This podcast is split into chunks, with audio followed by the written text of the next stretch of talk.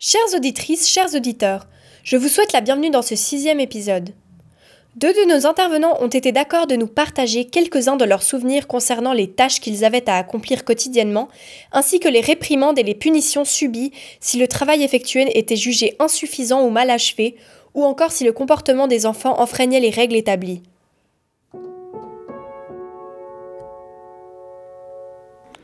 Oh, des travaux comme euh, balayer les escaliers, euh, euh, essuyer les services, mais pas les couteaux, mais les services. j'ai dû apprendre à tricoter. Donc à 6 ans, je, faisais des carrés déjà de couverture. Après, j'ai commencé avec les chaussettes, mais je faisais pas le talon, je savais pas le faire. Après, j'ai réussi à tout faire, la chaussette entière. Enfin, des choses comme ça. Euh, nettoyer les dortoirs, les, douches, les WC, les, la classe. Alors ça, c'était les, un tour de rôle. Euh, chaque semaine, euh, les, enfants avaient des tâches à faire dans ce sens-là. Je devais m'occuper du cellier, par exemple, et puis dans le cellier, on devait aussi laver les toilettes. Et les toilettes, parfois, étaient bouchées. Et ben, quand les toilettes étaient bouchées, on devait aller avec les mains, on n'avait pas de gants. Le directeur aurait certainement pris des gants, mais pas nous. On devait aller carrément avec la main pour enlever tout ce qui, qui bouchait. Ça me sentait vraiment mauvais. Ça, c'est un mauvais souvenir. Et j'avais quoi, 12 ans à peu près. Les tâches à effectuer étaient souvent nombreuses et rudes ou, au contraire, inexistantes. Il n'y avait pas de juste milieu. On ne pouvait pas suivre l'école. On devait aller à l'école. On nous mettait au fond et quand c'était fini, eh bien, on nous on sortait de l'école, livré à nous-mêmes après, cette, ce, semblant de scolarité, soi-disant qu'on était obligé d'aller, mais qu'on ne s'intéressait pas à nous. On n'avait pas le droit de suivre la scolarité. Et puis après, on sortait de l'école et puis on était livré à nous-mêmes. Donc on allait dans les vignes, c'était en plein dans les vignes. Et puis euh, voilà, quand, il y avait les raisins, on allait bouffer des raisins, on allait voler des cerises. Puis voilà, puis quand ils rentraient, ben, le patron, ben, il foutait une raclée, et puis voilà les enfants étaient bien souvent confrontés à de multiples punitions, physiques comme morales. Le père est un alcoolique, mais souvent le soir il rentrait euh, saoul. Puis ce qui nous avait, euh, ce qui fait qu'on souvent ramassait une, une raclée quand il arrivait encore en plus. Il y a un truc que je me souviens très très bien, c'est que quand j'étais parti de, de l'Institut du Villard à Épagny, en Gruyère, on nous avait déplacés dans l'Institut Marigny à Montébrois. Et on était dans un corridor étroit le soir, donc le premier jour je suis arrivé là. Et comme mon frère avait toujours été, mon frère Julien avait toujours été avec moi à ce moment-là, comme il n'était pas avec moi, je regardais dans les rangs euh, si je le voyais. Et j'ai dépassé un un peu les rangs. Et j'ai tout de suite euh, compris euh, où j'étais tombé, parce qu'à ce moment-là, j'ai pris une telle tarte dans la figure, parce que je dépassais les rangs, je suis arrivé la tête dans le mur. J'étais étourdi pendant 15-20 minutes.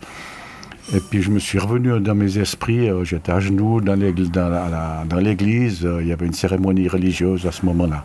Ça, c'est un souvenir qui me restera toujours marqué. Et moi, quand je voyais la trappe avec la petite souris, je prenais la trappe, je la mettais dehors, je disais Allez, file, file, file. Puis elle partait, et je remettais la, trappe en place, jusqu'au jour où le directeur l'a vue, oncle Eddy. Il l'a vue. Et puis, euh, c'est l'oncle Eddy qui m'appelait son nègre. Et celui-là, un jour, il a vu la, la souris, il m'a dit Je te préviens, si demain matin, la souris n'est pas dans la cage, tu vas recevoir une secouée. C'est comme ça qu'il appelait les secouées. Puis alors les secouées, c'était coup de poing, tiré de cheveux, à mettre par terre. Hein, ça fait vraiment mal. Alors le lendemain matin, je vois la petite souris. J'étais malheureuse, vraiment triste. Et le directeur descend. C'est très bien, allez, prends, la, la, cage. On va dans le jardin. D'accord Je me dis, chouette, il va me le faire, peut-être la faire partir. Il me dit, tu prends l'arrosoir, tu mets la moitié d'eau dans l'arrosoir. Bon, je mets de l'eau froide dans la, moitié de, dans l'arrosoir. Ou ouvre la trappe et, plonge la souris dedans. J'étais obligée, il était à côté de moi. J'ai ouvert la cage, je ne pouvais pas me révolter, c'était pas possible. J'aurais pris un coup de poing qui m'aurait fait gicler tout à l'autre bout du jardin. Donc je l'ai fait. Il m'a dit maintenant tu la regardes, tu restes jusqu'à ce qu'elle coule. Elle nage en rond parce qu'elle ne peut pas monter sur l'arrosoir. L'eau n'est pas assez haute. Et je, dois la regarder. Mais j'étais chagrinée, mais j'ai pleuré, pleuré, pleuré. Mais j'étais obligée. Et on devait tuer les chatons aussi. On devait les mettre dans la ramassoire et puis les lancer contre un mur pour les tuer. Et puis, euh, sur cette orphelinat, il y a tant de choses à dire. Mais tant de choses. Les coups, on devait aller, pour, comme punition, on devait aller à la cave pour dégermer les pommes de terre pour les cochons le lendemain. Et la nuit. Les institutions étaient principalement dirigées par des ecclésiastiques dont le pouvoir semblait sans bornes si bien que les enfants n'avaient aucune liberté de cultiver un intérêt différent de celui de la religion, tel que la littérature et le cinéma mentionnés par notre intervenant dans quelques instants. Alors, euh, c'était pratiquement toujours la même chose, parce que comme c'était des institutions catholiques, euh, en tant qu'enfant, des fois, on se posait la question de savoir s'ils voulaient faire de nous des curés ou bien ce qu'ils voulaient faire de nous, parce que la religion était très poussée. Il y avait les offices, euh, descendait du lit, c'était déjà des prières. Avant de manger, c'était déjà des prières. Avant d'aller manger, c'était des, cérémonies religieuses. Aller à, l'église.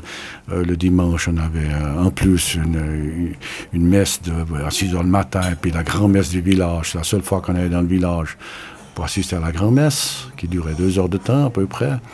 Et puis après, c'était les, les occupations, c'était soit du sport, soit des promenades euh, en se tenant par la main, on, a tenu un peu toute la broie en se promenant comme ça. Il n'y avait rien de vraiment structuré pour les enfants, disons. On était là, et puis il n'y avait rien qui était fait pour que les enfants se sentent à l'aise, puissent évoluer. Aucune culture, rien, rien. rien. Littérature, cinéma, ça n'existait pas. Il ne faut cependant pas oublier que l'importance de la religion dans la société de l'époque n'était pas semblable à celle d'aujourd'hui et qu'indépendamment des institutions religieuses, la plupart des familles respectaient chaque rituel également. Quelles ont pu être les conséquences de telles injustices dans la vie future de ces victimes? Comment ces dernières ont-elles pu intégrer ces lourds vécus par la suite? Nous y réfléchirons ensemble lors du prochain épisode, dernier épisode avant la clôture de cette émission.